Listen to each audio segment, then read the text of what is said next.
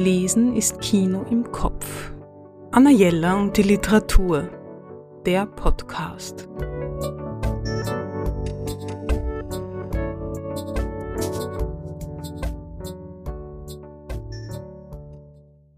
Willkommen, liebe Zuhörerinnen und Zuhörer. Bevor das Jahr zu Ende geht, hier ein sehr persönliches Best of 2022 und vielleicht die eine oder andere Geschenkanregung. Die beiden inhaltlich und optisch schönsten Bücher für lesende Frauen, Prosaische Passionen, herausgegeben von Sandra Kegel, erschienen im Manesse Verlag. Die weibliche Moderne in 101 Short Stories. Eine Entdeckungsreise, die selbst für sehr belesene Frauen viele Entdeckungen und Überraschungen bietet.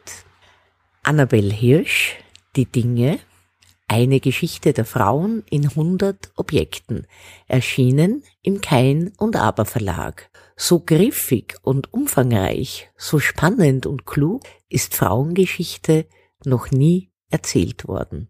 Meine Lieblingskochbücher des Jahres sind Sam Sifton, der New York Times, das Kochbuch. Kochen ohne Rezepte. 100 Inspirationen für die kreative Küche. Keine Mengenangaben, dafür Vorschläge für Rezeptvariationen mit wunderbaren Abbildungen. Jetzt schon ein Kultbuch.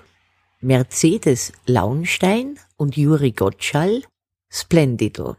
Italienisch kochen mit besten Zutaten und viel Gefühl. Erschienen im Dumont Verlag. Das mittlerweile mit dem Deutschen Kochbuchpreis ausgezeichnete, wohltuend unaufgeregte Kochbuch ist für alle Fans der italienischen Küche ein Muss. Meine Lieblingskrimis? Dorothy B. Hughes, ein einsamer Ort, erschienen im Atrium Verlag. Los Angeles in den 1940er Jahren. Ein klassischer Noir um Frauenfeindlichkeit und Gewalt und einfach ein Meisterwerk. Josephine Tay, Alibi für einen König, erschienen im Octopus Verlag. Schon Shakespeare wusste, Richard III. war ein Schurke. Alan Grant von Scotland Yard ist da allerdings ganz anderer Meinung. Very British und sehr spannend.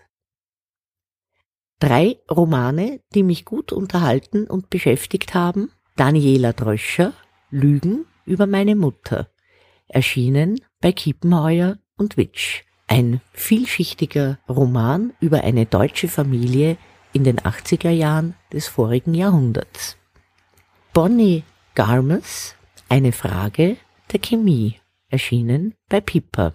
Gescheit, witzig, vielschichtig und am Ende fast wie ein Märchen, ein Wohlfühlbuch. Ian McEwan, Lektionen im Diogenes Verlag. Ein Roman, von dem man sich wünscht, dass er nie zu Ende geht. Ich habe ihn extra langsam gelesen, damit ich länger in dieser Lebensgeschichte bleiben kann.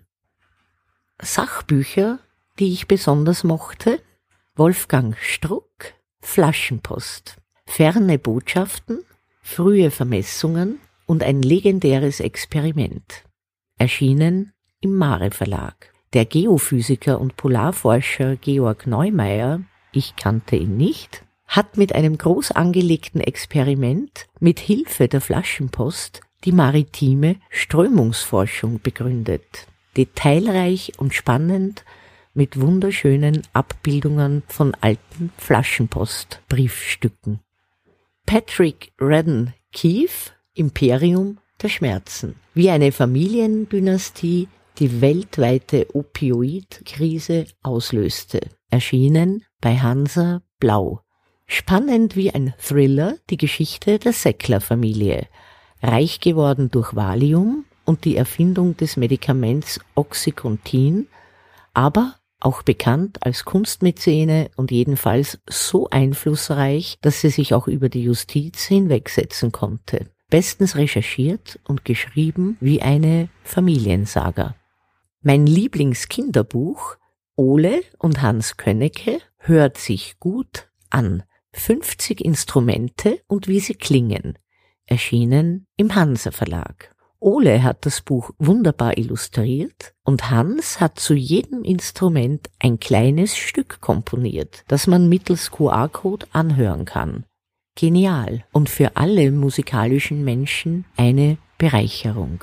Und am Ende mein absoluter Lieblingsroman des Jahres, Ralf Rothmann, Die Nacht unterm Schnee, erschienen im Surkamp Verlag. Das berührende Porträt seiner Mutter die eine Überlebende des Zweiten Weltkriegs war.